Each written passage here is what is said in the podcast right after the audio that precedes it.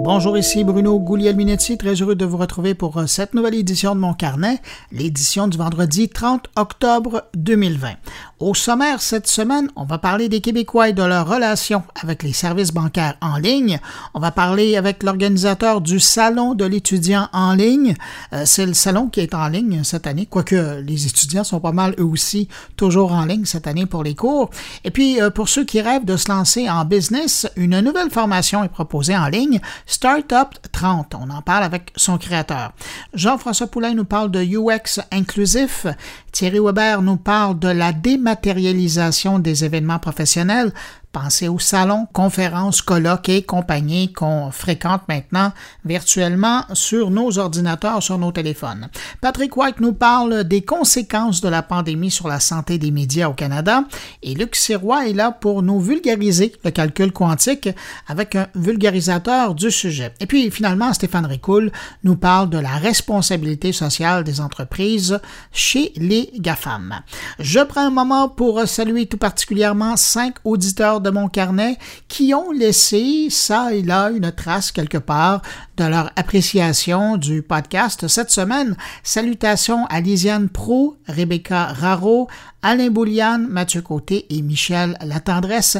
À vous cinq, merci d'écouter mon carnet. Ça me fait plaisir. Ça fait plaisir aussi à mes collègues. Et puis, euh, ben, à vous qui m'écoutez présentement, mais que je n'ai pas nommé, ben, je vous remercie de nous accueillir euh, encore cette semaine entre vos deux oreilles. Sur ce, à tous, je vous souhaite une bonne écoute.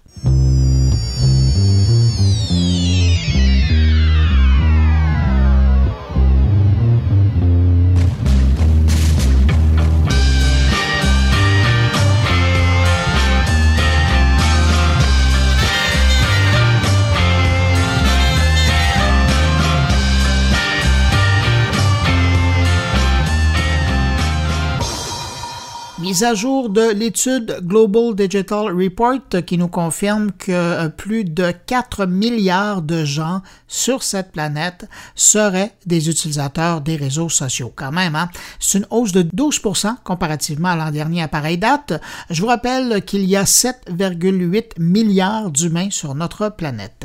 L'étude permet également de découvrir que le nombre d'internautes dans le monde a également augmenté.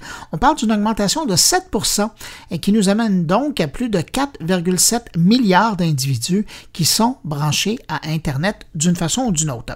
En passant, toujours selon cette étude, les ordinateurs comptent aujourd'hui pour les deux tiers des appareils qui servent au branchement Internet sur la planète.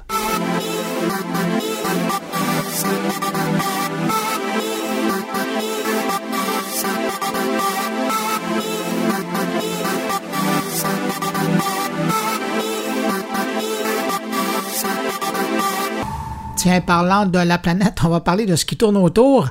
Alors que la semaine dernière, on apprenait que le Canada, le CRTC, donnait le feu vert à Starlink pour offrir son service d'accès Internet par satellite au pays. Bon, on sait maintenant combien le service va coûter à ceux qui voudront l'utiliser. Il faudra débourser 99 dollars US par mois, donc environ 132 dollars canadiens, pour avoir accès au service. Mais attention, pour l'utiliser, ce service-là, il faudra d'abord s'acheter une trousse. Celle-ci est vendue au prix de 499 dollars US, donc 665 dollars canadiens, pour obtenir le routeur Wi-Fi, le fil et l'antenne. Une fois l'équipement installé et l'abonnement mensuel payé, ben vous pourrez euh, y brancher ordinateur, téléphone Android ou iPhone ou tout autre appareil que vous pouvez relier à Internet par le Wi-Fi. Pour ce qui est des vitesses, ben, les derniers échos que j'ai eus des tests me disent que la vitesse varie entre 50 et 150 mégabits par seconde, ce qui demeure raisonnable, particulièrement dans des zones de la planète mal desservies ou pas desservies du tout en fait euh, de connectivité avec Internet. Et là, il faut garder en tête que les tests sont faits à partir d'un réseau de 800 satellites, alors que Starlink compte en déployer plus de 12 000.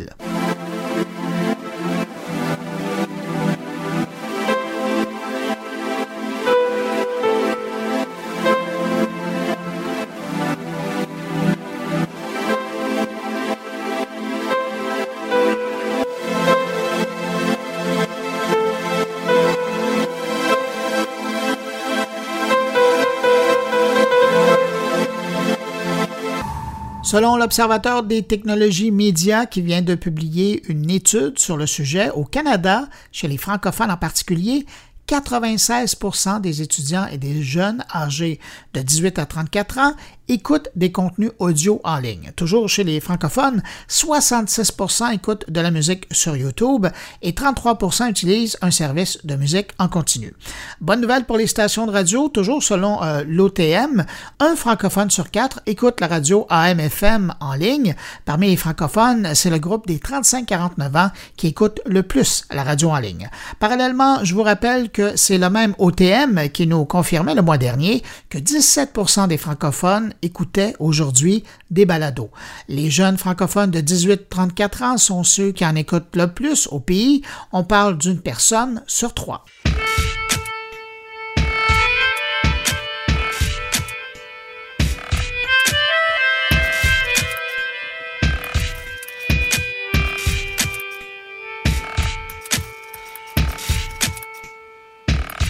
Cette semaine, j'ai appris que le furteur Edge de Microsoft allait offrir aux utilisateurs la possibilité de ranger leur onglet sur le côté de la fenêtre plutôt qu'en haut. Je m'explique, jusqu'à maintenant, tous les furteurs proposaient des fenêtres de navigation qui étaient surmontées d'onglets pour les retrouver plus facilement lorsque vous avez plusieurs fenêtres de navigation ouvertes en même temps.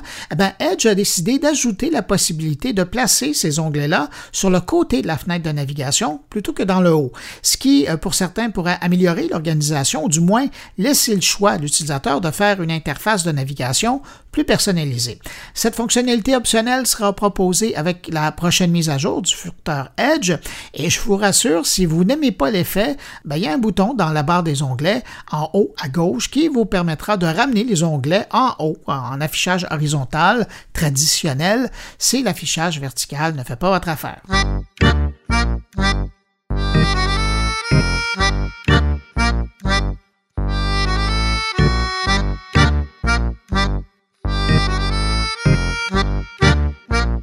Cette semaine, c'était aussi le retour de Net Tendance sous l'égide de l'Académie de la transformation numérique de l'Université Laval. Et pour cette première édition, le Net Tendance parlait des services bancaires en ligne et l'utilisation qu'en font les Québécois. Et l'enquête vient euh, confirmer l'impact de la pandémie euh, dans nos habitudes.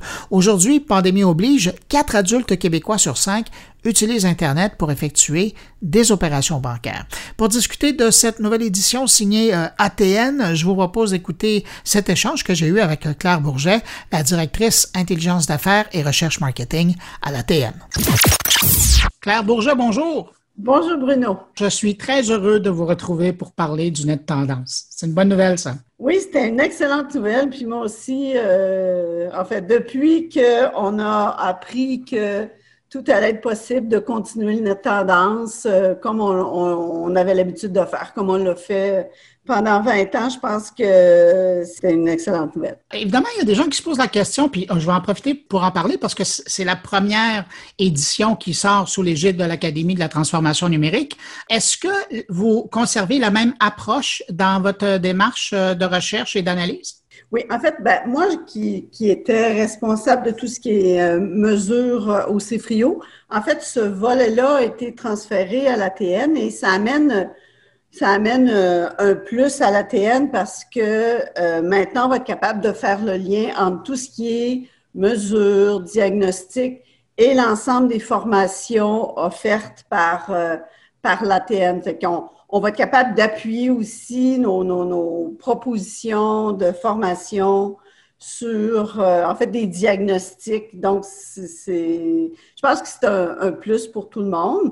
Puis, euh, ce qui existait au niveau de la mesure, euh, par exemple, nos méthodologies, nos approches, tout ça, ça a été transféré. Alors, pour moi, c'est un plus. Madame Bouget, si je vous parle aujourd'hui, c'est parce que je veux absolument qu'on parle de l'utilisation des services bancaires en ligne. Ce qui est intéressant, ben déjà, les chiffres circulent sur Internet, sur les réseaux sociaux. Euh, je les ai publiés sur mes plateformes.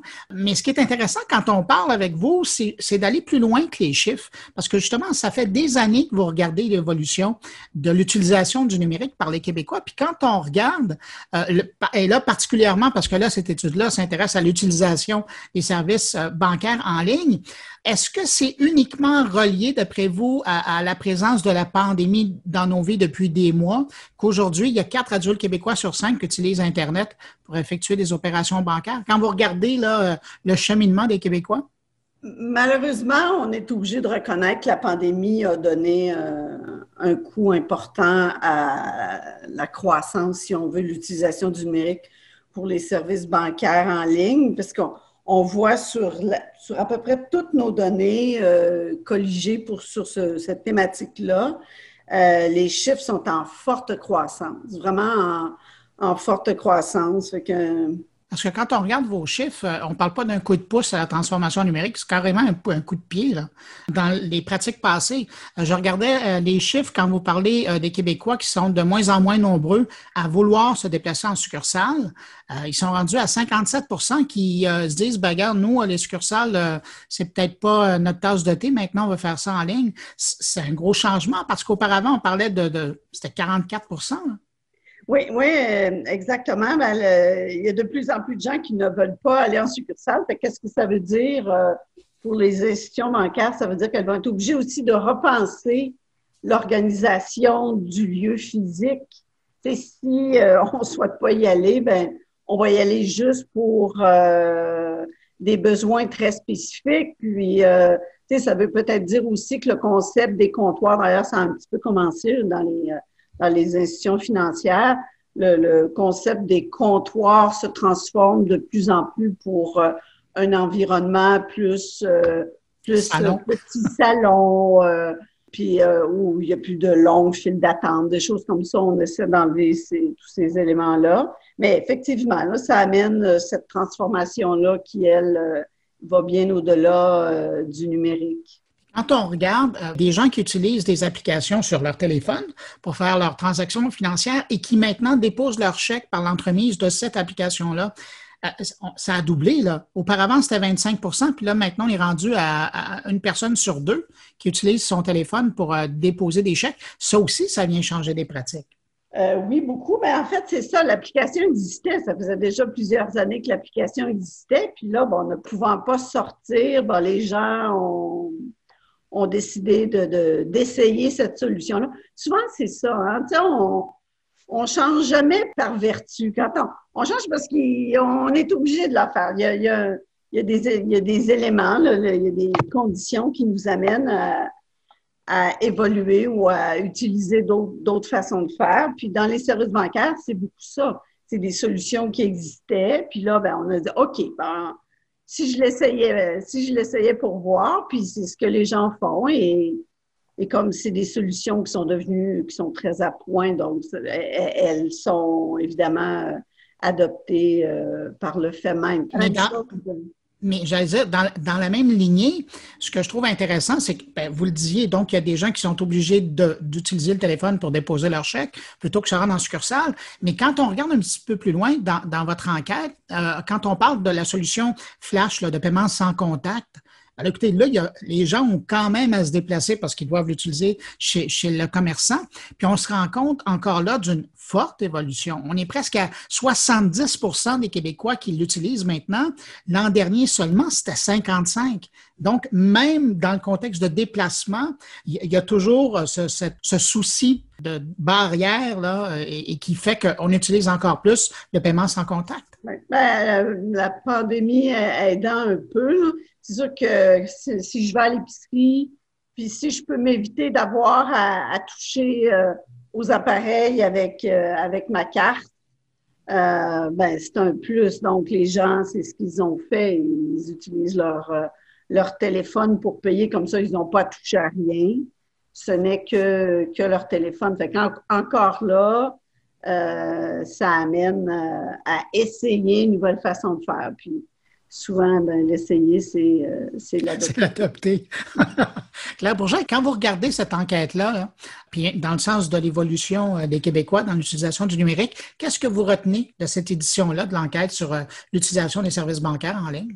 Mais en fait, il y a peut-être un, résultat que j'ai trouvé plus, plus étonnant, c'est sur la question du sociofinancement. Ben, comme par les années passées, on, posait la question aux gens, est-ce que vous connaissez, avez-vous déjà entendu parler des plateformes de sociofinancement? Peut-être la, différence cette année, on, a ajouté euh, comme euh, plateforme GoFundMe, où on l'a vraiment identifié, là, ainsi que d'autres plateformes. Et euh, en fait, c'est cinq, la moitié. Un répondant sur deux nous disait oui, oui, moi, je, cette plateforme-là, je, je, la connais. Et de ceux qui, des répondants qui ont répondu connaître ou avoir déjà entendu parler de plateforme, il y en avait un sur quatre qui avait déjà participé à un projet euh, de, financement sur ces plateformes. Puis ramener sur, euh, je dirais, l'ensemble de la population, c'est à peu près 10% de la population adulte qui aurait, euh, au, cours, ben, au cours de l'année, participé à un projet de financement sur ces plateformes-là. Fait que c'est quand même. Ben, une personne sur dix. Qui, ben, une personne sur dix qui s'embarque dans le socio-financement, c'est pas rien. C'est pas rien il y a 10 ans, 15 ans, ça, ça existait encore. Euh, C'était les balbutiements. Euh, c'est ça, exactement. Fait ça, pour moi, c'est un, un résultat qui, euh, qui, me surprend parce que je vois que l'engouement est quand même assez présent. Sinon, si je prends l'exemple de l'assurance, l'assurance en ligne, les gens ont encore comme premier réflexe en majorité, de prendre le téléphone. C'est parce que c'est le réflexe que les, les compagnies d'assurance, en fait, euh, ont demandé euh, aux ben consommateurs de, de, faire, là, si on veut. Mais on voit que d'année après année, ça, ça, diminue beaucoup et que le réflexe d'y aller plutôt vers une demande de soumission en ligne, bien, ça prend, ça, la croissance est, est, quand même, euh, est quand même importante ce qui va finir par arriver, c'est que le téléphone, sans nécessairement dire qu'il va disparaître complètement, mais ça va devenir euh, un moyen très, très secondaire pour euh, acheter euh, ces, assurances. On peut penser aussi au placement en ligne. On le voit dans nos résultats qu'au niveau des placements, la croissance est quand même importante d'adultes qui ont, au cours de la, la, dernière année, du 12 mois de notre enquête, ont fait des placements en ligne une année qui aura forcé les Québécois à, utiliser encore plus le numérique. Oui, tu sais, je pense qu'on va pas, on va pas retourner en arrière. Une fois, une fois que le comportement est adopté, surtout, c'est tellement plus simple. Une fois que, les gens savent comment faire, ils vont, ils vont continuer. Donc, ça va. Euh, je pense que c'est c'est en place pour, pour rester. Enfin, en tout cas, quand j'ai vu euh, votre enquête euh, cette semaine, je me suis dit que c'est les institutions financières qui devaient être contentes parce que ça montre que tout leur investissement des dernières années va finalement être rentabilisé avec l'utilisation des Québécois. C'est une bonne nouvelle pour eux, ça. Claire Bourget, directrice euh, intelligence d'affaires et euh, de recherche marketing à l'Académie de la transformation numérique, qui est l'homme derrière le Net Tendance. Merci beaucoup euh, d'avoir pris du temps pour passer à travers l'enquête avec nous. Ben, ça m'a fait plaisir. Et je vous dis au mois prochain. Exactement. Puis le mois prochain, on va parler de maison intelligente. Vous allez faire plaisir à bien du monde. Merci beaucoup. Au revoir. Au revoir.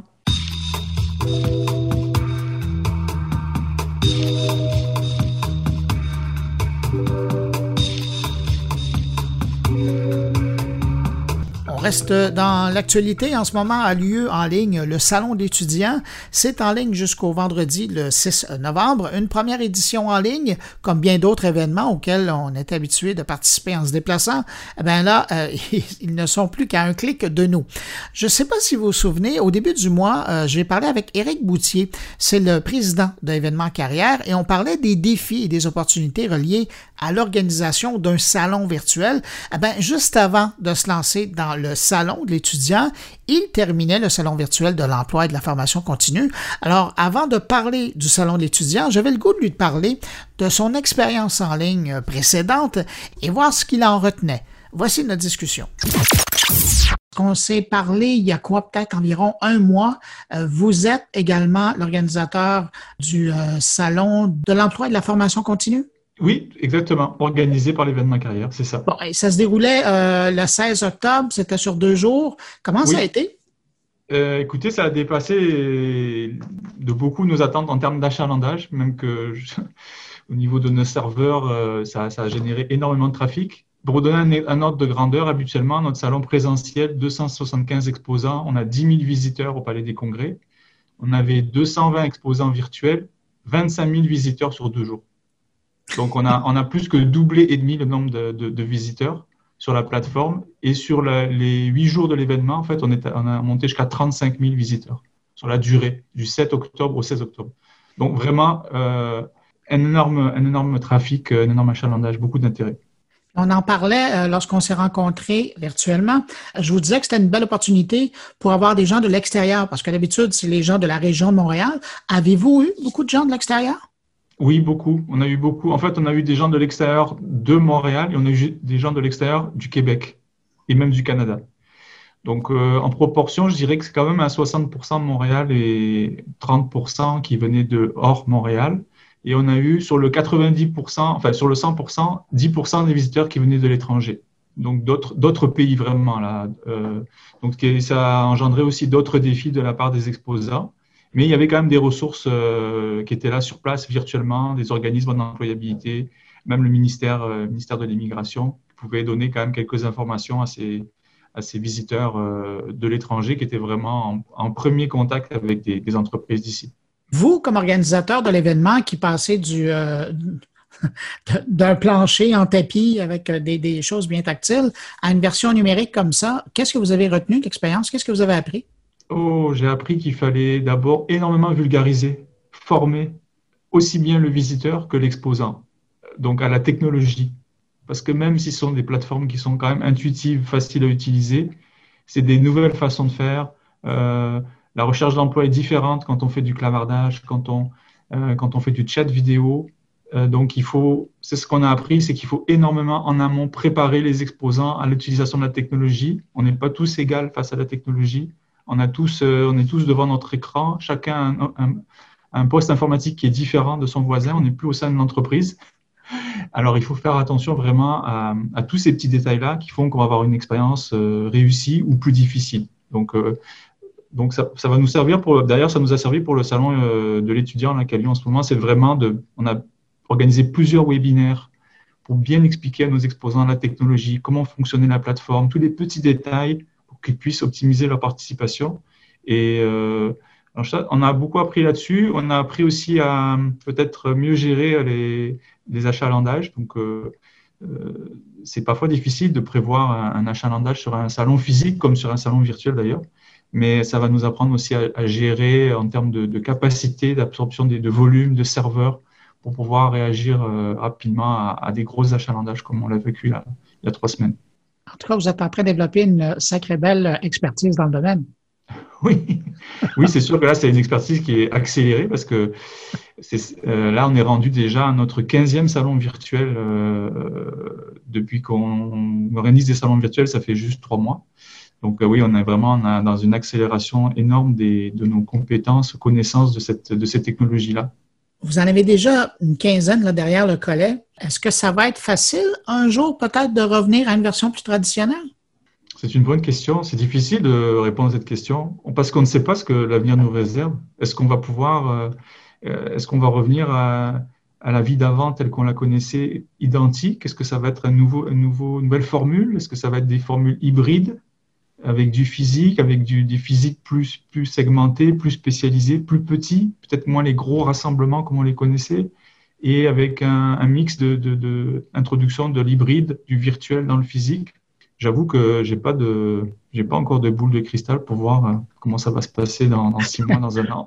Puis vous voulez peut-être pas le savoir. sauf, que, sauf que regardez tout le travail que vous avez fait. Je pense à ceux qui sont à l'extérieur de la région de Montréal, qui ne seraient pas venus. Je pense à ceux qui sont à l'extérieur du pays, qui évidemment ne seraient pas venus. Euh, c'est tout un autre bassin de la population euh, que vous allez rejoindre avec votre événement en version virtuelle. Oui, je pense que, je pense que le virtuel va continuer euh, sur sa lancée et qu'on va, on va essayer de l'intégrer avec, des, avec du présentiel. Je ne crois pas qu'on va revenir comme avant à 100% présentiel et le virtuel va complètement disparaître parce qu'il y, y, y a, six mois, le virtuel, il n'y en avait pas beaucoup. Là, et quelques salons par-ci par-là, mais c'était très, très, très euh, avant-gardiste, très sporadique, alors que là, tout le monde fait du virtuel, tous les promoteurs, tous les organisateurs ont basculé en virtuel. Ils vont peut-être se rendre compte qu'il y a des, beaucoup d'avantages au virtuel finalement. Et en plus, vous avez testé, donc vous avez vu que le public était là. Effectivement, le public est là. Si on a un bon plan marketing, bonne campagne de communication, on est capable d'attirer beaucoup de visiteurs. Euh, et aussi, on est capable de faire beaucoup de, comment je pourrais dire, de collecte de données du tracking, là, bon, en français, d'aller chercher vraiment de l'information sur le profil des visiteurs, euh, d'où viennent, d'où viennent le public. Plus difficile en, en présentiel d'avoir tous ces résultats-là, et aussi pour les exposants, parce que les plateformes, en tout cas celles qu'on utilise, elles permettent à chaque exposant de savoir qui sont les visiteurs qui sont allés sur son stand, qui sont les visiteurs qui ont cliqué sur des, des documents, des documentations en particulier, des brochures. Donc moi, si je suis un promoteur, euh, ben, c'est quelque chose que je peux vendre aussi à mes, mes exposants, en ben, avec cette plateforme-là, vous allez pouvoir retirer beaucoup d'informations, des leads, des prospects potentiels. Ah et, et, ça, vous allez en avoir beaucoup plus que dans un salon euh, présentiel à côté de toutes les brochures qui disparaissaient, vous ne saviez pas où ils étaient partis. Là, euh, ce sont tous des, contacts euh, potentiels. Merci beaucoup pour votre, partage de connaissances par rapport à, ce que vous avez vécu. Mais là, si on se parle aujourd'hui, c'est parce que justement, présentement, en ligne, se tient le salon virtuel de l'étudiant. Qu'est-ce que c'est exactement? Ben, c'est une plateforme web qui justement qui permet la mise en relation des maisons d'enseignement, donc surtout au niveau collégial, au niveau universitaire et au niveau de la formation professionnelle, avec un volet aussi orientation et carrière. Donc, toutes ces, finalement, ces maisons d'enseignement euh, souhaitent euh, attirer des, futurs étudiants. Et donc, euh, donc on, a, on, a, communiqué de, au niveau des, des jeunes qui sont au niveau du secondaire, 3, niveau 3, secondaire 3, secondaire 4, secondaire 5, au niveau du collégial qui sont justement en train de rechercher ben, qu'est-ce que je vais faire la prochaine session, qu'est-ce que je vais faire l'année prochaine, où est-ce que je vais m'inscrire. Il n'y a plus les, salons, les fameux salons d'éducation présentiels. Donc, euh, ben, c'est l'occasion de réunir euh, ces, deux, ces deux publics-là sur une plateforme virtuelle et, et, faire en sorte que les jeunes puissent découvrir des métiers, des formations, poser des questions aux enseignants sur, euh, sur les programmes qui vont être euh, disponibles dans les prochains mois, les prochaines années. Puis là, ben, je ne vais pas sortir votre boule de cristal encore, mais je vais, je vais essayer quand même.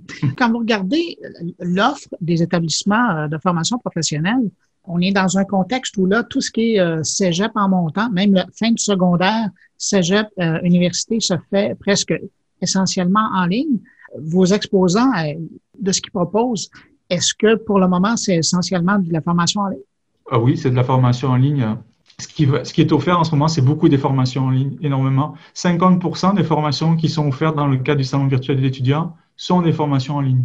Donc, euh, donc, je pourrais, moi, en tant que jeune, suivre une formation dans un établissement qui n'est pas forcément sur mon territoire. Si je suis intéressé à, euh, je sais pas, moi j'aimerais suivre une formation à l'Institut maritime euh, euh, du Québec qui est à Rimouski, ben pourquoi je pourrais pas le faire si pour les cours théoriques peut-être que ça, serait possible. Je veux faire un cours en foresterie, je veux faire un cours en, dans un domaine particulier. Rien ne m'empêche de suivre une formation à distance auprès d'un de ces cégeps là ou auprès d'une université. les universités, pareil, ont toutes basculé maintenant quasiment à 100% en virtuel. Donc, je pourrais très bien être à Montréal et dire ben, je vais suivre une formation, un, bac, euh, un bac en droit à l'Université Laval. Euh, c'est possible, alors qu'il était plus difficile auparavant. Et, là encore, vous refaites, vous refaites le coup parce que quelqu'un qui nous écoute en Europe ou qui nous écoute euh, en Afrique ben, peut obtenir de l'information et essentiellement suivre la formation à distance dans bon nombre de ces établissements. Tout à fait, exactement. C'est des établissements qui accueillaient des, publics étrangers. De toute façon, les, les cégeps en région euh, avaient beaucoup d'étudiants étrangers, les universités énormément d'étudiants étrangers. Il y en a beaucoup moins cette année, il n'y en a quasiment plus. Mais, mais par contre, avec l'enseignement en ligne, elles peuvent très bien, elles continuent à offrir des formations à, l'étranger. Puis avec le salon virtuel étudiant, ben, elles vont justement continuer à faire la promotion de ces programmes-là à l'extérieur du, Québec, de leur territoire local, mais même au-delà des, frontières du Québec et du Canada. L'événement, le salon virtuel euh, de l'étudiant se tient jusqu'au 6 novembre. Si on veut, donc présentement, les gens peuvent se brancher. Si on veut obtenir plus d'informations ou aller visiter le salon, par où on passe? on passe par le portail salonvirtueldelétudiant.com, tout simplement. C'est bien sûr euh, gratuit, ouvert à tous, et il suffit de compléter un, un formulaire euh, très très très simple pour pouvoir clavarder ou ou euh, consulter des documentations spécifiques sur les établissements. Il y a beaucoup aussi de conférences qui vont être données en direct il y en a une trentaine en direct, il y en a aussi en différé. Donc avec beaucoup, beaucoup de contenu, beaucoup d'informations, rencontrer des, établissements, assister à des conférences sur des métiers. Il y a des autres professionnels qui sont là parce qu'on a un pavillon orientation carrière. Donc l'ordre des ingénieurs, l'ordre des CPA, le comité sectoriel de, de la main-d'œuvre de l'industrie graphique, du transport tous ces comités sont là pour faire la promotion de métiers. Peut-être qu'un jour j'ai envie d'être euh, chauffeur routier ou j'aimerais euh, travailler comme, euh, comme ingénieur. Ben, j'ai l'occasion d'en découvrir un peu plus sur ces carrières-là aussi. Ben, Éric Boutier, président de l'événement Carrière, organisateur du Salon virtuel de l'étudiant notamment. Merci beaucoup d'avoir pris le temps de répondre à mes questions. Ben, merci, M. Guilleminitti. Au revoir. Au revoir.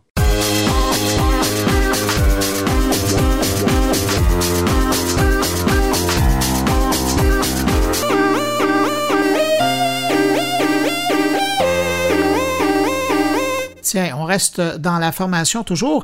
Cette semaine est lancée en ligne une nouvelle formation intitulée Startup 30 euh, qui s'adresse à ceux qui rêvent de se lancer dans l'entrepreneuriat. Ça tombe bien parce que la pandémie, ben, ça a fait réfléchir bien du monde sur leur avenir personnel et pour certains, ben, c'est le genre de formation qui peut peut-être tomber juste à point.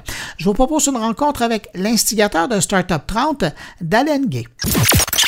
Dalen, vous lancez Startup 30. Euh, je ne sais pas comment le qualifier. Euh, on parle de formation, de défis, de façon de voir l'entrepreneuriat. Qu'est-ce que c'est Startup 30?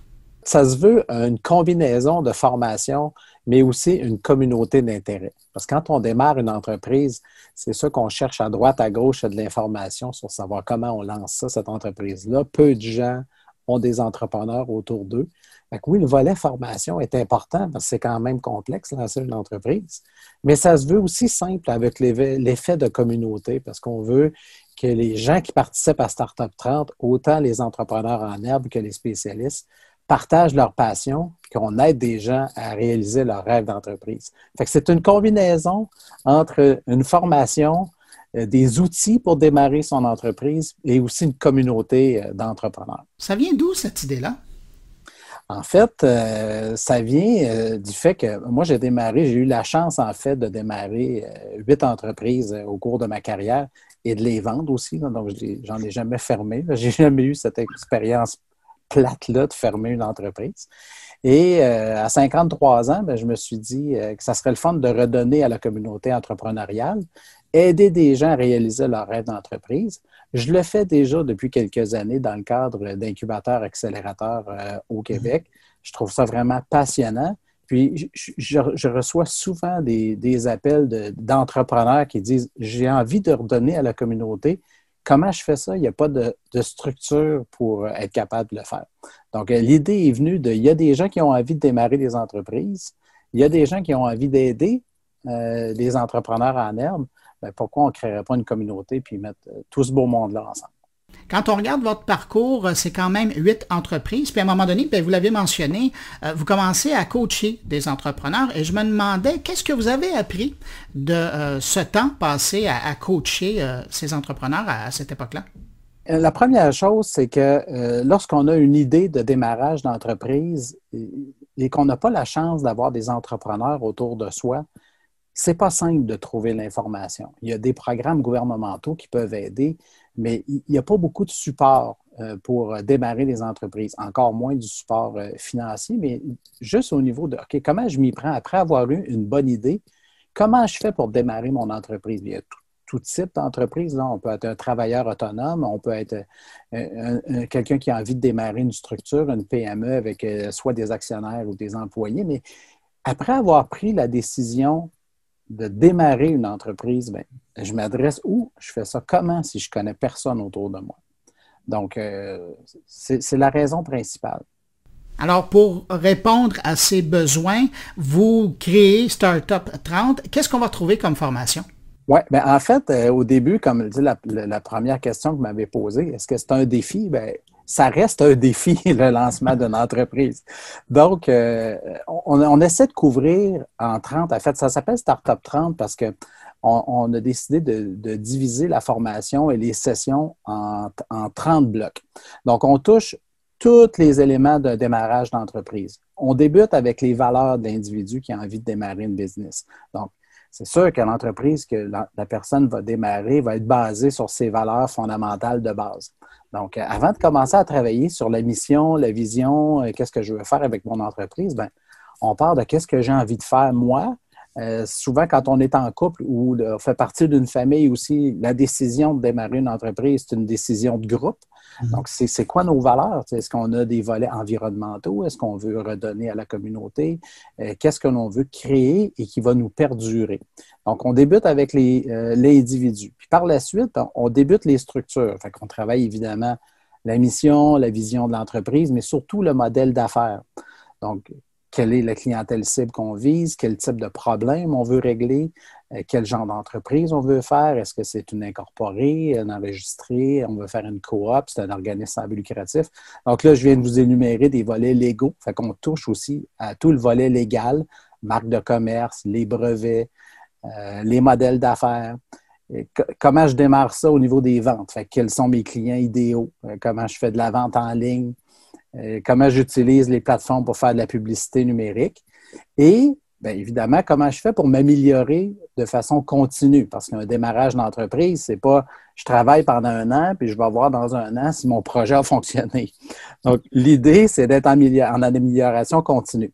comment on met en place des techniques pour être en mesure de s'améliorer de façon continuelle et de répondre à un réel besoin euh, de client? Parce que si on ne répond pas à un besoin, si on ne règle pas un problème d'un client, que ce soit un consommateur ou une entreprise, bien, mon modèle d'affaires ne tient pas la route parce qu'il faut que je règle un problème de quelqu'un ou d'une entreprise pour qu'il me paye.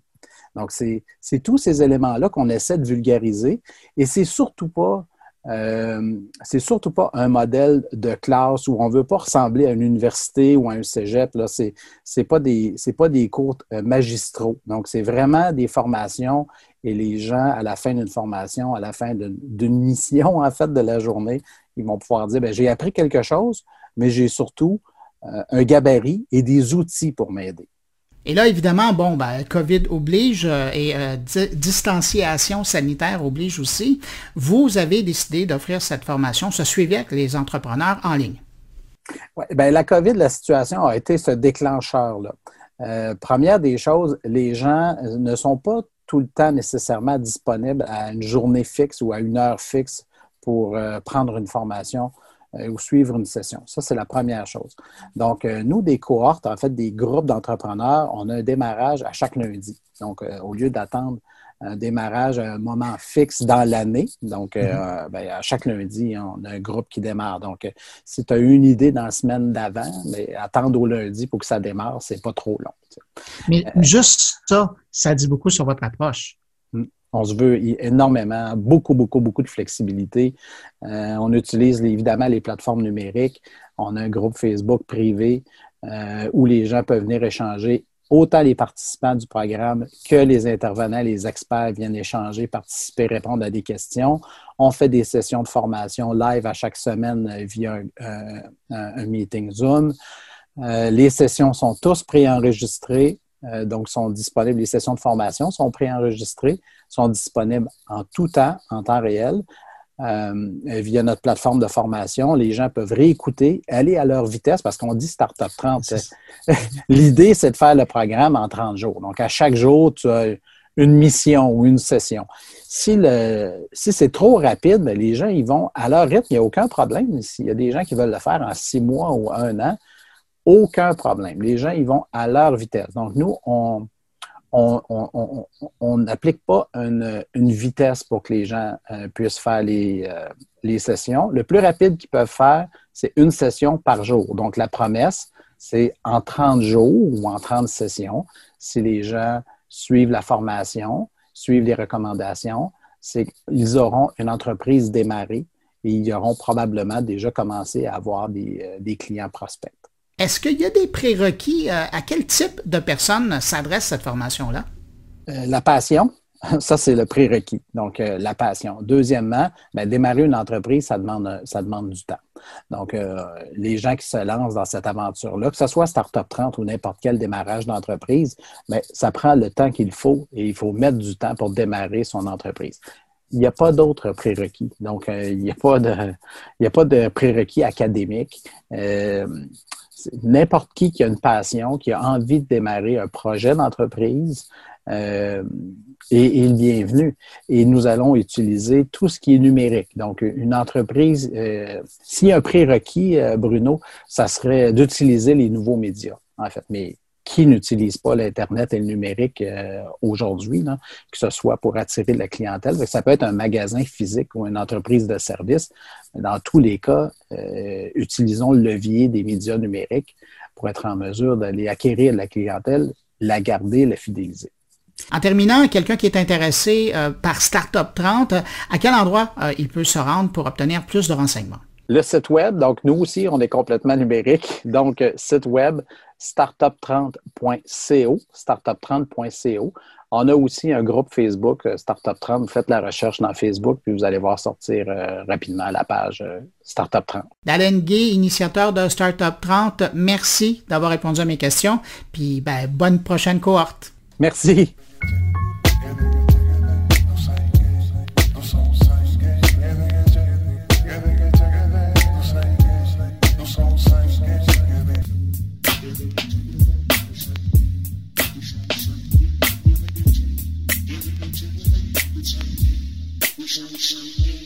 Thierry Weber s'intéresse cette semaine à la dématérialisation des salons et conférences professionnelles. Bonjour Bruno, bonjour les auditeurs de mon carnet. L'avenir des événements business, c'est maintenant. Nous passons de plus en plus notre vie en ligne, les entreprises sont déjà en train de réimaginer toutes les facettes de leur écosystème numérique, des ventes et du traitement des transactions au marketing et au service clientèle, car une grande partie des décisions des consommateurs se font désormais en ligne. Ces derniers mois nous ont certainement poussé à changer notre façon de travailler et nos lieux de travail.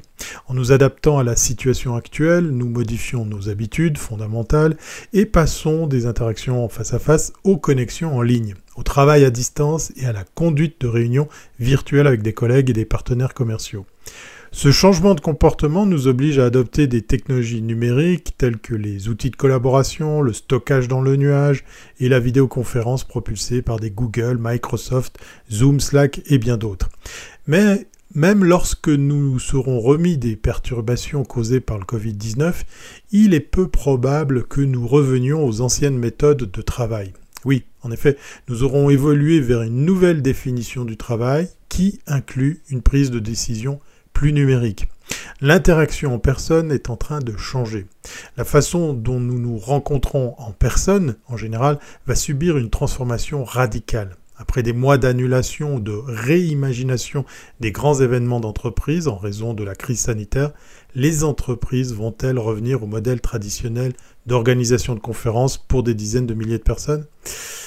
Pas si sûr, je ne le pense pas pour ma part. Je pense que les entreprises feront preuve d'une grande prudence pour protéger le bien-être de leurs parties prenantes ainsi que leurs investissements financiers et qu'elles continueront à passer de réunions sociales en personne à des expériences plus numériques. Les grandes conférences en personne avaient un sens dans le passé, mais notre mentalité est déjà en train de changer. À l'avenir, nous nous sentirons plus à l'aise pour interagir et prendre des décisions en ligne sans avoir à prendre l'avion pour une ville lointaine ou à nous réunir dans une salle de conférence de plus de 10 000 personnes. Les expériences d'événements numériques ou les plateformes d'événements virtuels ne sont pas nouvelles. Plusieurs entreprises existent déjà depuis plusieurs dizaines d'années. Les premiers obstacles, tels que la disponibilité régulière de la bande passante, se dissiperont aussi également à mesure que la 5G sera plus largement adoptée. La possibilité d'économiser du temps et de l'argent en visionnant des discours en ligne au moment le plus opportun pour l'utilisateur l'emportera sur le désir de voir les orateurs en personne. Le monde du streaming nous a appris que la visualisation des rendez-vous n'est plus une priorité comme par le passé. Le numérique offre de nouvelles façons de se connecter. Les événements numériques ne manquent pas d'occasions de partager des idées, de communiquer, de se rencontrer. En fait, ils peuvent fournir de nouvelles façons créatives d'interagir, car nous sommes de plus en plus nombreux à intégrer et à compter sur les réseaux sociaux dans notre vie professionnelle. Par exemple, les entreprises peuvent utiliser des critères de segmentation interactive pour créer différents types d'expériences pour des publics spécifiques. Elles peuvent Également s'appuyer sur des informations de profil détaillé, la consommation préalable de contenu et les objectifs partagés des participants pour permettre à tout participant virtuel d'être plus productif lors d'un événement numérique qu'il ne le serait lors d'une conférence physique. Et oui, les entreprises ne sont plus limitées à un événement ponctuel, elles peuvent combiner un large éventail d'activités en une expérience numérique globale. Cela dit, les événements en personne ne vont pas disparaître du jour au lendemain. Enfin, ça c'est mon avis. L'organisation d'événements ou la participation à de grandes manifestations industrielles continuera d'être importante pour participer, pour partager des idées, stimuler la génération de pistes, promouvoir le leadership intellectuel de l'industrie et établir des liens avec nos pairs et nos clients. Toutefois, les entreprises devraient investir dans des plateformes numériques qui peuvent être autonomes et offrir des possibilités d'intégration avec des événements directs. Il ne s'agit pas de choisir entre le en ligne et le hors ligne, mais de créer des solutions qui soutiennent, au mieux le parcours décisionnel des clients, quelles que soient les situations auxquelles nous pourrions être confrontés à l'avenir. Les conférences n'ont pas besoin d'être en direct, pas toutes, à moins qu'un discours euh, ne contiennent des nouvelles de dernière minute, il n'est pas nécessaire de le diffuser en temps réel. Le fait de le diffuser quelques minutes plus tard peut éviter des problèmes techniques et garantir une expérience de diffusion plus agréable. Offrir un avantage numérique qui incite les participants à regarder un discours à une heure programmée, comme un forum interactif en ligne ou la possibilité de poser des questions à un groupe d'experts. Le contenu doit être conforme à l'objectif, et c'est le moment d'y penser à cet objectif. La plateforme numérique crée doit être utilisé pour partager du contenu frais et précieux qui renforce l'objectif de l'événement. Rendre le même contenu disponible dans différents formats digestibles qui font appel à différents styles d'apprentissage tels que des présentations, des articles, des infographies, des vidéos ou des sondages.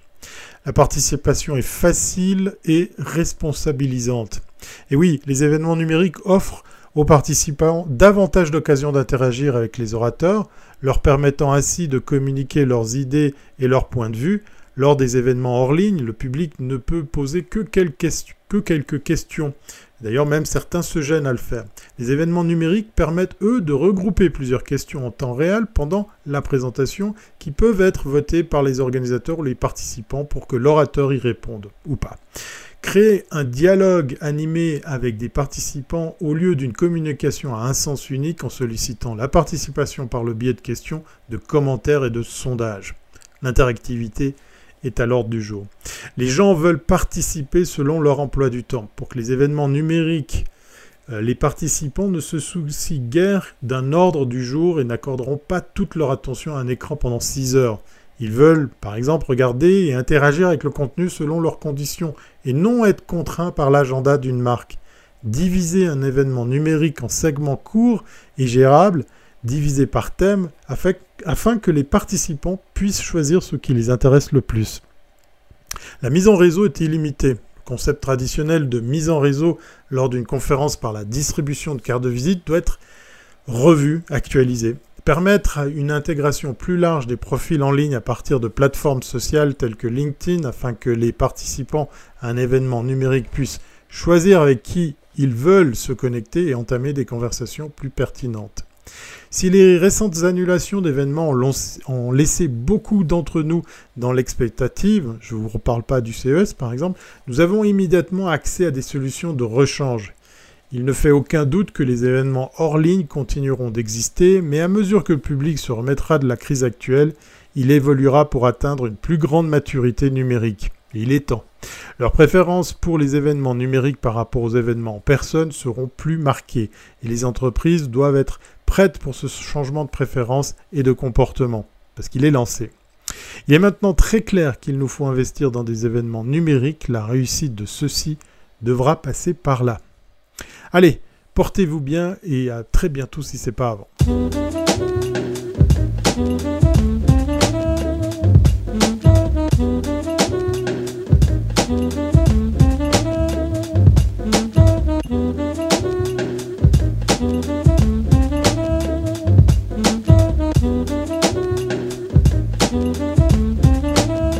Patrick White s'intéresse à l'impact de la COVID-19 sur les médias au Canada.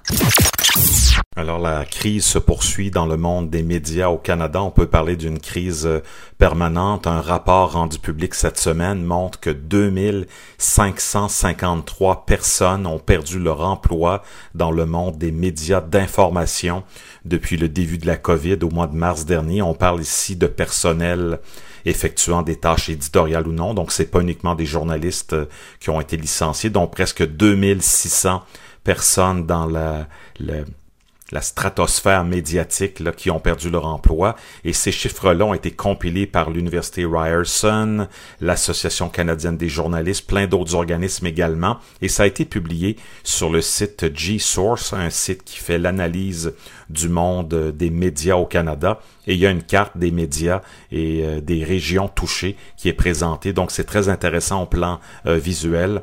Donc en date du 22 octobre dernier, il y a eu 810 euh, des 2600 licenciements au Canada dans le monde des médias qui sont maintenant permanents. Il y a 51 médias canadiens qui ont fermé depuis le 13 mars dernier au pays, dont 48 médias communautaires, donc presque 90% des médias qui ont fermé pour de bon, ce sont des médias communautaires. Donc c'est très inquiétant pour la question des nouvelles locales, l'importance des nouvelles locales pour les communautés. Euh, par ailleurs, il y a 46 médias canadiens qui ont mis fin à leur édition papier depuis le début de la pandémie. C'est pas une grosse surprise, ça permet de réduire les coûts et de transférer le contenu de façon euh, numérique et peut-être plus efficace également. Et il y a près de 140 médias canadiens au total qui ont réduit leur personnel depuis euh, le début de la COVID-19 et 15 groupes médiatiques également euh, qui, ont fait de même. au Québec, on note entre autres la disparition de 14 postes de journalistes au, Journal de Québec en septembre dernier, des journalistes, des photographes, des infographes, des gens qui travaillaient vraiment dans le secteur de l'information, dans la salle de rédaction. Et au Canada anglais, il y a CBC qui a annoncé l'abolition euh, de 130 postes euh, il y a quelques jours et ça va se faire d'ici la fin de l'année, d'ici le, le 31 décembre dans le domaine des mauvaises nouvelles, encore aussi vendredi dernier, euh, TVA Sport qui a aboli 17 euh, postes de journalistes, euh, la chaîne d'information sportive TVA Sport qui est le concurrent de RDS qui a les droits pour les éliminatoires de la Ligue nationale de hockey en particulier, a annoncé donc vendredi le licenciement de 17 employés de la salle de nouvelles dans la foulée de l'abolition des bulletins de nouvelles sportifs en ondes, donc les bulletins de nouvelles euh, sur le sport, c'est terminé. Il va y avoir que des informations sur le site web de tvasport.ca, évidemment la télé, sur la chaîne TVA Sport et les autres chaînes de TVA Sport, on va diffuser des événements en direct, ce qui reste d'événements. Parce que depuis la COVID-19, il y a un grand nombre d'événements sportifs ont été annulés, ce qui ennuie grandement au contenu présenté en ondes. Évidemment, il y a eu presque rien en ondes RDS et TVA Sport pendant des semaines, sauf des reprises. Puis ironiquement, 2020, donc cette année, c'est la première année où TVA Sport n'a pas perdu d'argent. Donc au fil des 9-10 dernières années, euh, TVA Sport a perdu euh, quelques centaines de millions de dollars euh, au total.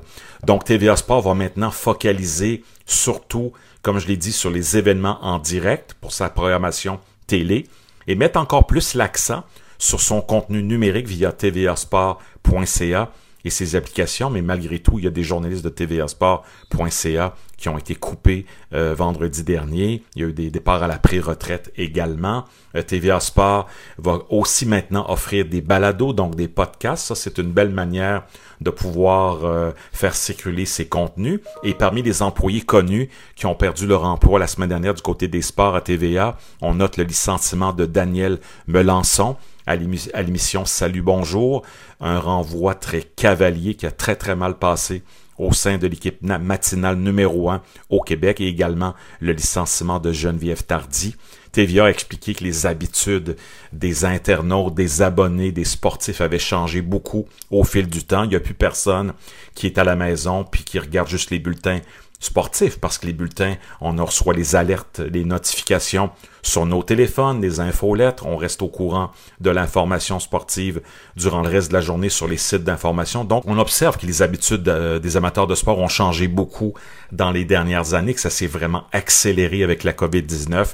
Et chez TVA Sport, c'est la raison qui a amené ce changement de programmation-là du côté numérique et du côté de la télé. Alors, je vous souhaite euh, une bonne semaine et je vous invite à vous inscrire à mon infolettre. Ça s'appelle euh, Pat White euh, sur les médias et vous pouvez vous abonner directement via ma page Facebook, Twitter ou ailleurs également. Je vous souhaite une bonne semaine. Merci.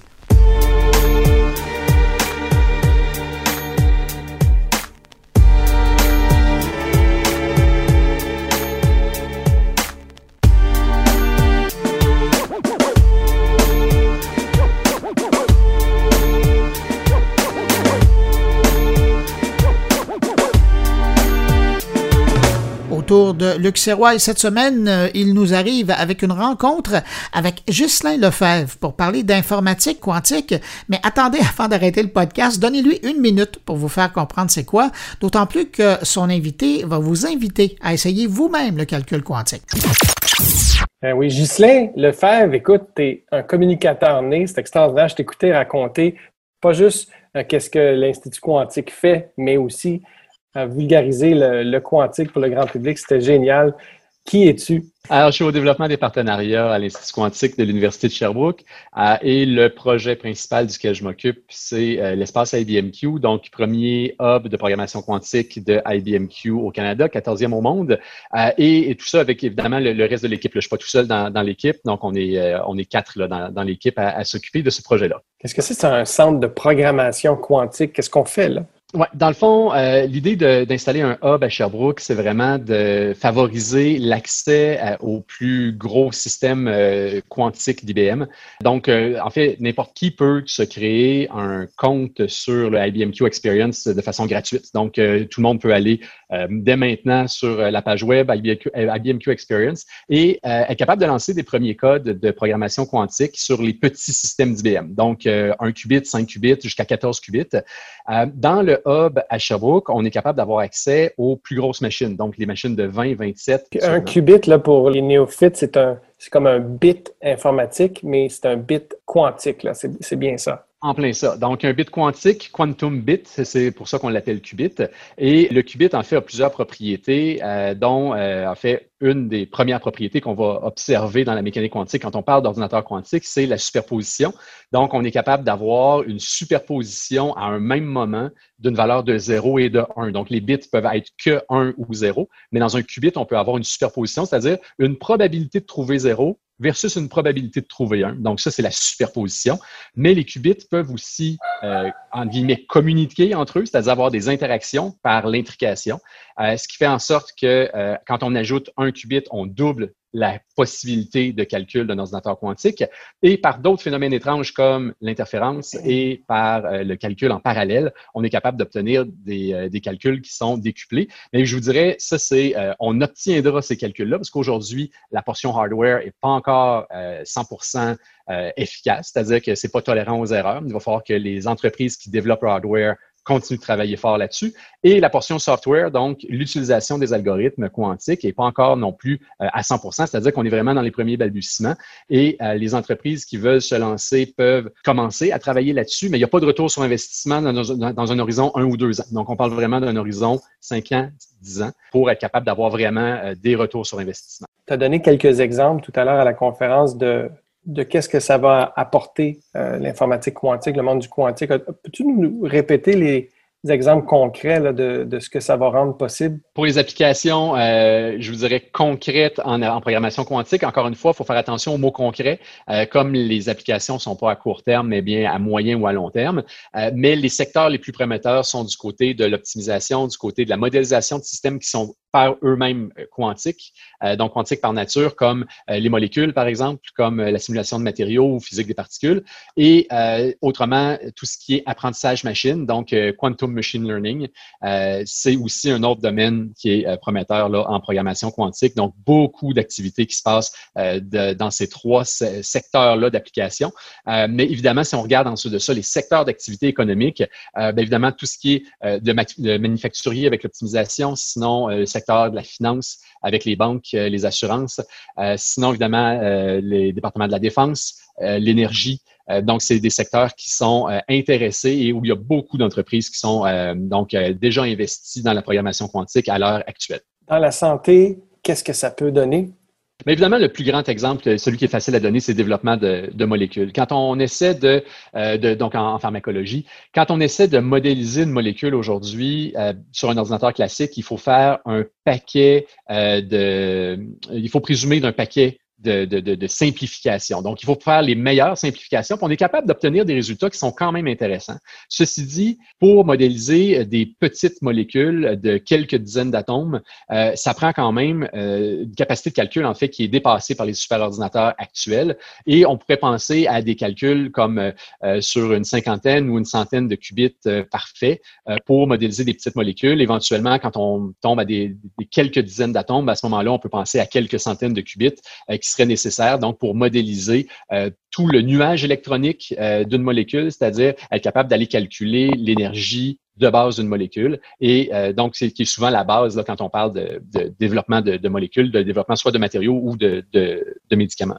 Puis du côté, écoute, je vais te poser une, colle, celle-là, mais je me dis, écoute, je ne peux pas croire qu'avec notre évolution numérique comme société, on ne va pas réussir en fait à pouvoir contribuer à réduire notre empreinte écologique puis en quelque part euh, assurer un futur durable pour l'humanité. Est-ce que le quantique peut contribuer à ça? On peut-tu imaginer un impact comme celui-là?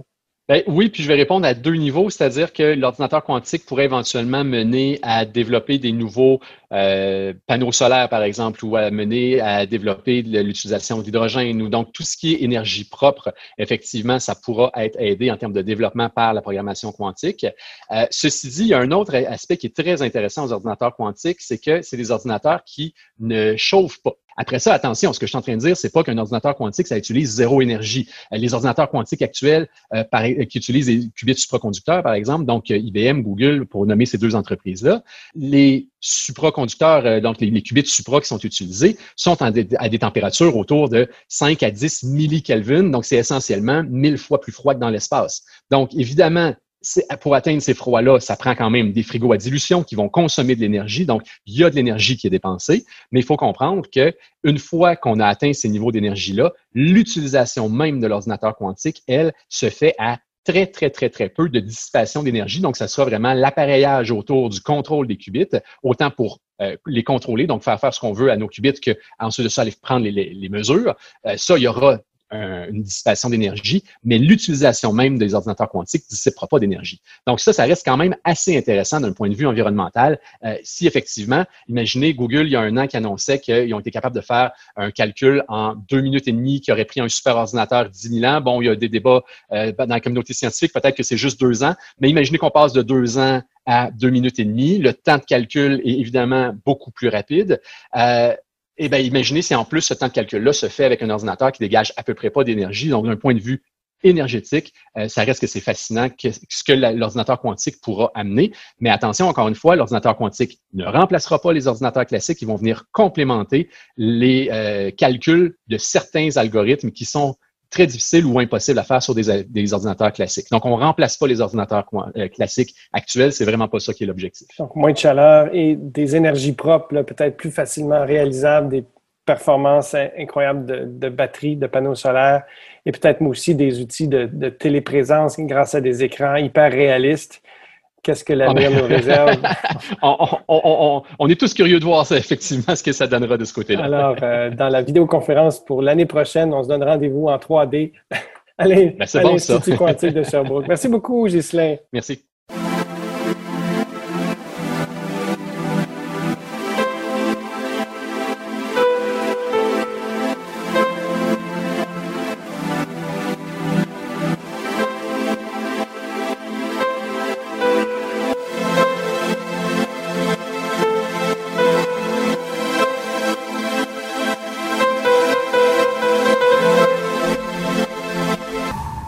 Stéphane Ricoul qui nous parle de responsabilité sociale des entreprises chez les GAFAM.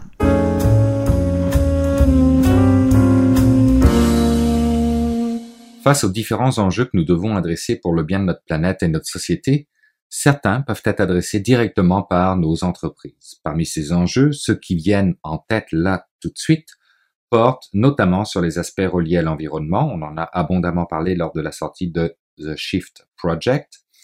Ceux qui sont reliés à la protection des données personnelles, sujet que je couvre là aussi régulièrement.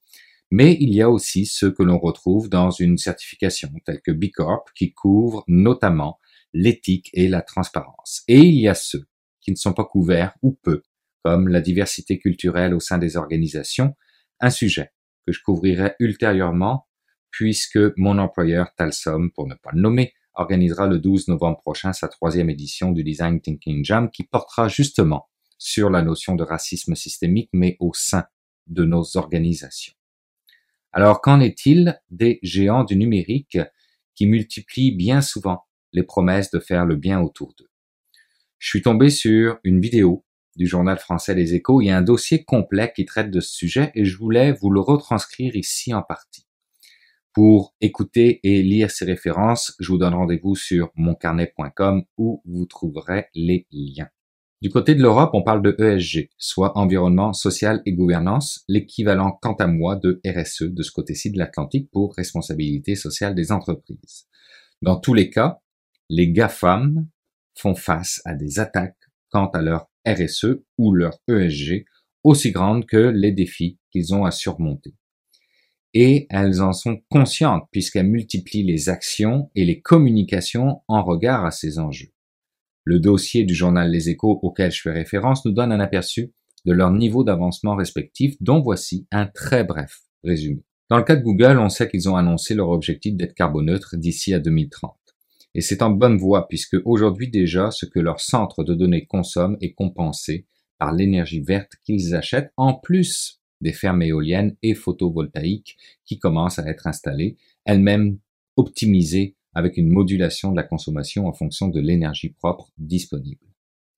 Dans le cas de Apple, comme Google, carboneutralité visée pour 2030, et semble atteignable puisque leur consommation d'énergie aurait déjà baissé de 73% depuis 2008 d'une part, et que d'autre part la notion d'éco-conception soit à présent à la base des nouveaux produits. En revanche, le modèle économique étant toujours basé sur le renouvellement de produits, on a matière à se poser quelques questions ici. Idem du côté du volet éducation, égalité et respect de la vie privée, où Apple semble faire des efforts, qui sont aussitôt ruinés quand on regarde du côté des conditions de travail chez certains de leurs sous-traitants.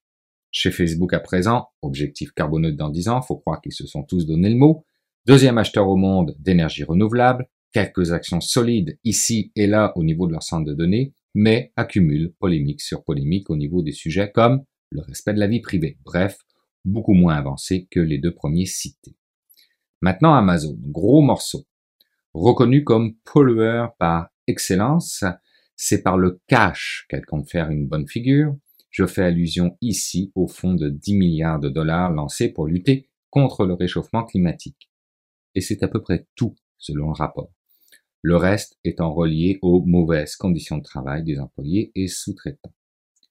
Du côté Microsoft, devinez quoi? Carboneutre d'ici 2030, avec une réduction de moitié des émissions d'ici là, un approvisionnement en énergie exclusivement renouvelable d'ici à 2025 et le retrait de l'environnement dès 2050 de tout le carbone émis depuis la fondation du groupe en 1975. C'est du solide comme promesse. De plus, Microsoft a mis en place un fonds d'innovation de 1 milliard de dollars pour la mise au point de technologies visant à réduire et éliminer le carbone. Et c'est sans parler d'initiatives liées à la protection de la biodiversité et des écosystèmes Bref, bonne note à Microsoft. Et c'est fini pour les GAFAM, mais dans le fameux Shift Project que j'évoquais au début, souvenez-vous, il était question de l'impact ultra néfaste du vidéo streaming, impact remis en question depuis par d'autres études, ou tout au moins diminué. Alors qu'en est-il du côté du roi du streaming, j'ai nommé Netflix? Eh bien, selon le dossier en question, Netflix a encore une notation exécrable en regard à l'environnement avec une architecture de stockage redondante et répliquée en trois lieux différents, histoire d'assurer une certaine performance. Bref, je ne pense pas qu'il fasse partie du groupe des carboneutres en 2030.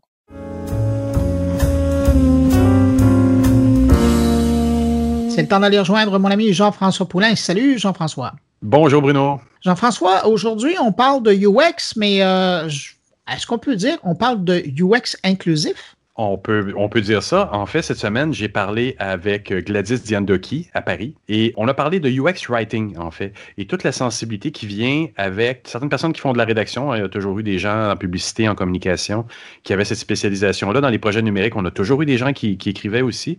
Et depuis... Euh, quelques mois, voire quelques années, mais pas beaucoup. On a des gens qui se spécialisent, mais qui utilisent la méthodologie UX, qui vont littéralement euh, rentrer dans les processus itératifs, s'intégrer beaucoup au niveau du processus euh, euh, de, de, création, de design littéralement, et qui doivent le pouls, pareil comme les UX en design de l'entreprise, de l'organisation dans laquelle ils sont. Et oui, ça amène toutes les notions, effectivement, d'inclusion, de, de, comme on l'a vu dans les médias dans les dernières semaines euh, dans la région d'Ottawa, il y a des choses qui doivent être prises en considération de nos jours.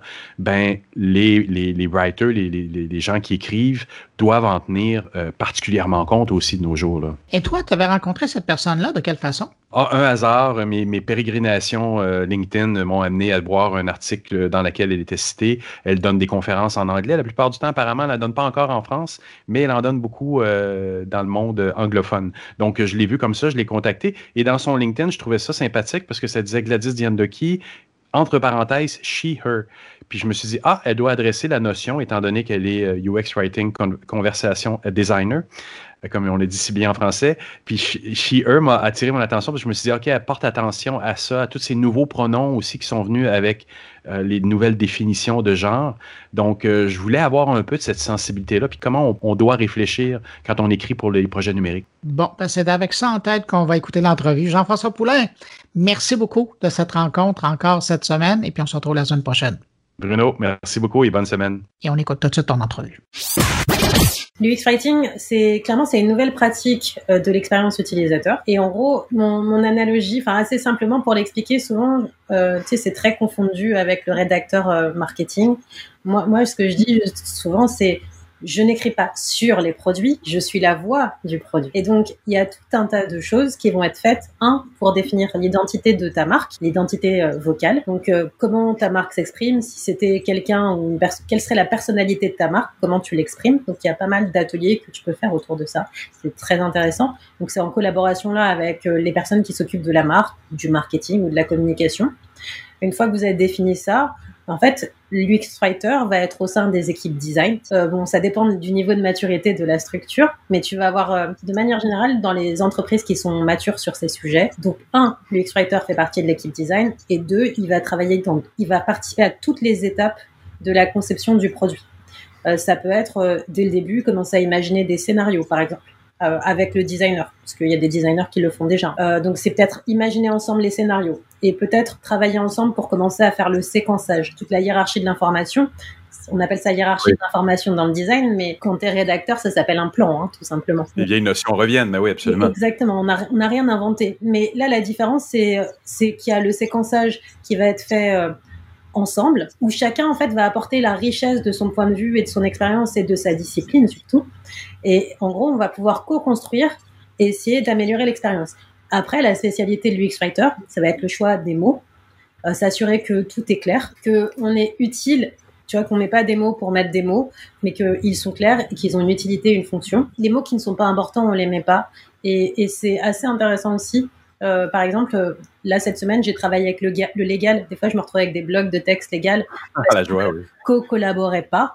Et là, j'ai fait un, j'ai pris euh, une heure. On a pris une heure toutes les deux avec euh, la, la, juriste et on a, on a réécrit ensemble et elle l'a vu dans la maquette. Et donc, elle m'a dit bon, ok, dis-moi combien de signes il faut. Elle a retravaillé son texte. Euh, voilà, et, et c'est vraiment ça en fait. Euh... Mais c'est intéressant, dans, un, excuse-moi, dans un cadre légal, donc, mm. c'est intéressant parce qu'on on peut s'entendre que le légal, c'est vraiment quelque chose qui n'est pas écrit pour les humains.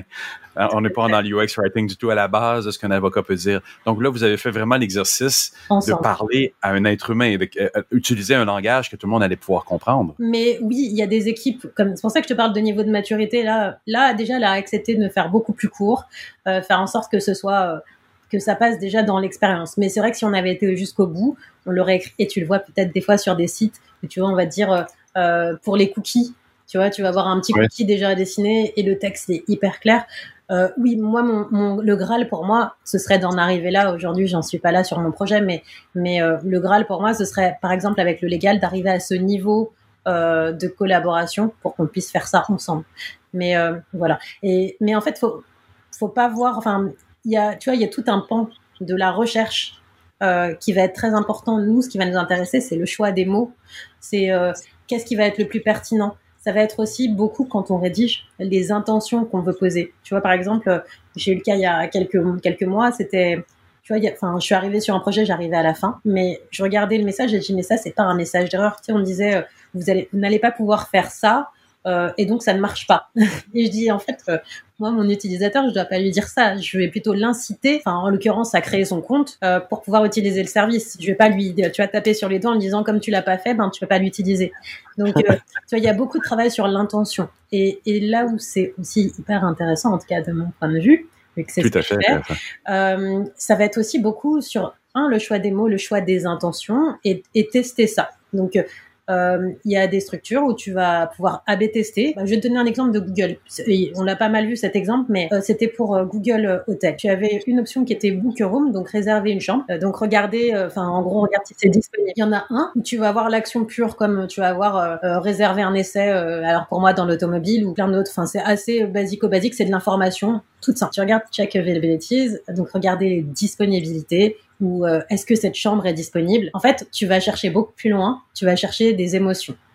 Tu vois, tu vas titiller sa curiosité. Tu vas lui dire euh, est-ce que tu vas vraiment la voir cette chambre? Tu, vois la différence Et en fait, ce qui est intéressant, c'est c'est pour ça qu'on ne prend pas la place des, des, designers du tout. En fait, ce qu'on vient faire, c'est euh, apporter de la nuance dans ce texte et raconter une histoire et aller chercher ses émotions. En fait, toute l'émotion, enfin, je vais pas dire toute l'émotion, parce qu'il y a quand même des choses qui vont passer par le design, mais beaucoup de, une grande partie de l'émotion va passer par le texte et les intentions qu'on va poser. Et donc après, tout l'intérêt, euh, tout le jeu en fait, c'est d'aller jouer sur la psychologie et d'aller tester euh, ces petites nuances, ces petites subtilités dans nos parcours. Et en même temps, il y a une grande responsabilité parce que ce que tu viens de me décrire là, c'est un peu dark pattern dans le sens où je joue sur les émotions pour lui faire réserver alors qu'on peut aller vers une façon beaucoup plus factuelle. La façon factuelle va dire quelque chose aussi, mais la façon émotionnelle va aider la marque, mais est-ce qu'elle aide l'utilisateur? C'est une excellente question. C'est un excellent point. L'objectif, c'est de pas aller vers le de toute façon aujourd'hui enfin comme je te disais on est beaucoup la majorité des entreprises euh, elles ont des rédacteurs et ils vont juste rédiger bien on n'en est même pas là. Mais, euh, mais oui, euh, il, faut, il va falloir définir à un moment donné quelles sont les limites, et ça, c'est chaque structure, et peut-être à un moment donné même plus haut, mais euh, quelles sont les limites que je ne dépasse pas, tu vois, quand je, quand je teste quand je fais de la BTS, quelles sont les limites euh, Enfin, quand est-ce que c'est trop? Et effectivement, faut pas. On est, on est 100% d'accord. oui, oui, puis on a tous cette responsabilité-là en tant que, que designer de, de, toute forme dans l'UX, que ce soit writer ou, ou, design design. Quand on quand on se met à la place de nos, nos utilisateurs, j'ai fait des entrevues dans les deux dernières années aussi beaucoup sur l'accessibilité. On en a parlé en pré-entrevue, mais l'inclusion, puis bon, c'est quelque chose que, dont il y a été beaucoup de questions dans les dernières euh, les dernières semaines au Québec. Jusque où on doit aller aussi pour prendre la place de nos utilisateurs. Mais je suis très curieux, par exemple, de l'inclusion. On parle de beaucoup de des genres aussi en ce moment, des, des L comme étant EL, euh, tout ça. Moi, je suis un petit peu perdu. Puis cette sensibilité-là, est-ce qu'on doit aller jusque-là dans le UX writing aussi? Euh, concrètement, c'est nous. Enfin, en tout cas, c'est mon avis, mais mais ça peut aussi venir du design. Mais c'est vrai que oui, on doit être, on doit regarder euh, les enjeux de société. On doit se poser la question de comment on se positionne en tant que personne et en tant que designer et ensuite en, en tant qu'équipe. Il y a, il y a plein, il y a plein de, de, notions. Il y en a une qui est importante, c'est l'intersectionnalité. C'est un, un, terme qui vient de, du, du, féminisme, de, de féministes noires en l'occurrence, qui euh, quand elles se retrouvaient dans les dans les dans les rendez-vous de féministes au sens large, en fait, elles se sentaient toujours exclues quand elles abordaient les questions liées au racisme. Euh, et donc, elles, souvent, elles étaient rejetées. Et donc, souvent, elles, elles allaient créer leur propre mouvement à côté. Et donc, en fait, oui, on a un, un enjeu dans tout. Et on doit s'assurer. Enfin, souvent, je me retrouve à poser des milliards de questions. Et des fois, on va me dire, oui, mais elle est chiante, celle-là. Et oui, euh, je suis chiante parce que je fais mon travail. on est tous chiants, les UX, pour ça. On, ça. on, se donne la permission de réfléchir dans, comme si on était les utilisateurs et ça nous amène des fois, et, et c'était ma prochaine question aussi, est-ce que ça nous amène pas des fois à trop alambiquer les solutions aussi? Moi, moi je te pose une question, c'est à toi que je la pose. Euh, est-ce que, est-ce que si tu viens sur un site, que tu, enfin, tu vois des termes qui te, qui te blesse, est-ce que tu as envie d'aller sur ces sites? Non, non, non, non, je vais poser un geste, c'est sûr. Donc voilà. Et eh ben, en fait, toutes les fois où on rejette des utilisateurs, et eh ben en fait, ils n'ont pas envie de participer à nos expériences. Moi, pour moi, juste du de l'inclusion ou du utiliser du langage inclusif, c'est une manière de dire je fais attention à toi. Ma marque a, a des valeurs et l'inclusion, c'est ma valeur. Moi, mon, vraiment, mon objectif euh, de plus en plus. En tout cas, mon, vrai objectif, c'est de faire de l'inclusion par défaut, pas de l'exclusion par défaut. Et aujourd'hui, on fait beaucoup d'exclusion par défaut. Mon autre objectif, c'est euh, oui, je ne peux pas tout faire. Euh, il faut pas se dire qu'on va tout faire en même temps. Peut-être que la priorité, ce sera peut-être que ce sera l'accessibilité parce que ça touche beaucoup de monde. La question du genre touche aussi beaucoup de monde, que ce soit les femmes ou les personnes non binaires. Donc, comment je m'adresse à des personnes qui sont non binaires tout ça, de toute façon. Plus, ouais. Et il y a plus que non-binaire. moi, j'y suis complètement perdu. Si aujourd'hui, j'ai à faire un formulaire pour mm. faire des inscriptions, mais que je veux être complètement inclusif, j'avoue que je suis un peu perdu. Est-ce que je mets un menu déroulant avec tous les genres qui sont permis? Je te dis ce qu'a fait Facebook. Euh, Facebook, ils ont, quand tu t'inscris, parce qu'ils ont été très critiqués euh, énormément, parce que, parce que toutes les personnes euh, transgenres, non-binaires, etc., ne s'y retrouvaient pas. En fait, ils avaient, ils avaient commencé à mettre dans les réglages une partie où tu pouvais mettre autre chose comme et femmes. Et la critique a continué parce qu'ils se sont dit oui, c'est bien, mais quand on s'inscrit, vous nous forcez toujours à mettre homme ou femme. Et si tu regardes aujourd'hui, parce que j'ai regardé il y a pas très longtemps pour les travaux sur mon livre, en fait, aujourd'hui, ils mettent homme, femme et personnalisé quand, quand tu t'inscris. Donc déjà, c'est bien. Et si tu vas dans les réglages, euh, tu auras homme, femme et personnalisé. Et personnalisé, ils vont te proposer différents pronoms. Donc tu auras encore le choix. Ils vont, ils t'ont fait des petites phrases où ils te montrent exactement comment c'est mis en scène. Euh, enfin, comment c'est mis en ah scène, comment ça va être utilisé. Et c'est à toi de faire tes choix. Et c'est, en tout cas, ils ont pris, ils ont pris le parti euh, de le faire. Et je sais que d'autres Open Classroom ou d'autres d'autres acteurs se sont posés euh, ces questions. Mais oui, on peut pas tout faire, mais le truc c'est que si on fait pas la recherche pour savoir, enfin, déjà si on regarde pas, en fait à un moment donné il va falloir se poser ces questions, comme je te dis, qui sont des problèmes de, de société, mais en fait on peut pas faire comme si on ne les voyait pas.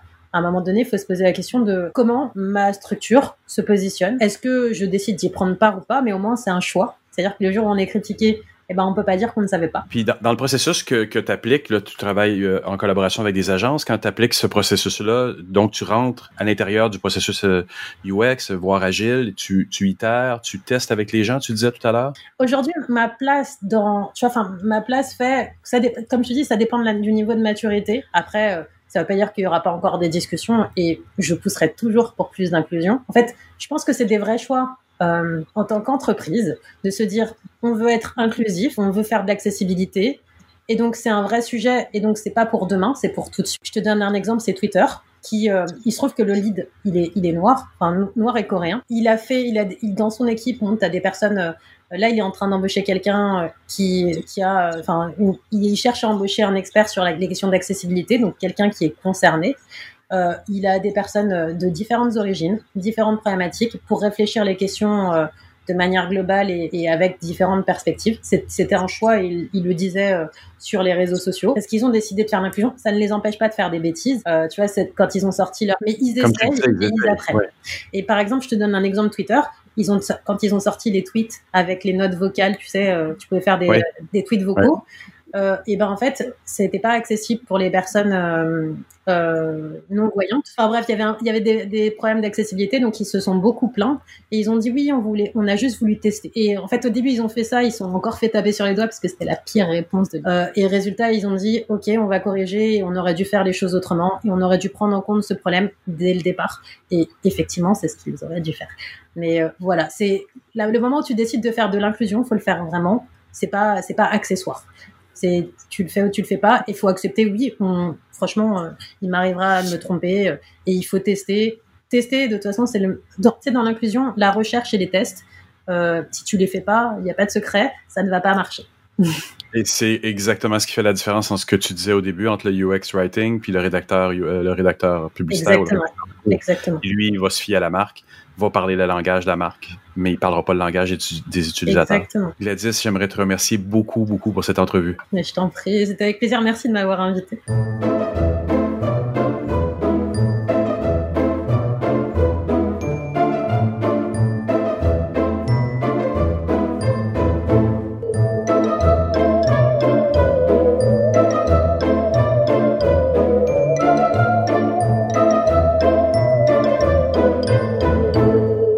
Ben voilà, c'est ainsi que se termine cette édition de Mon Carnet. J'espère que vous avez apprécié.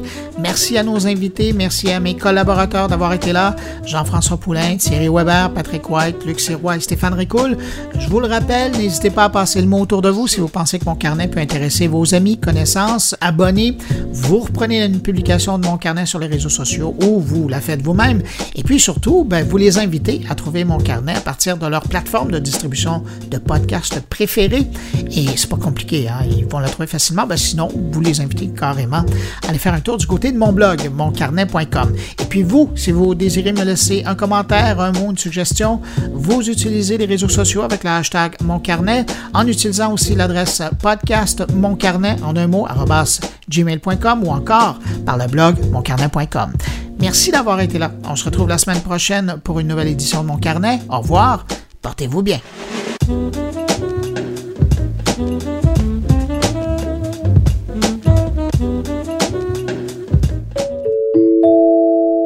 Production goulielminetti.com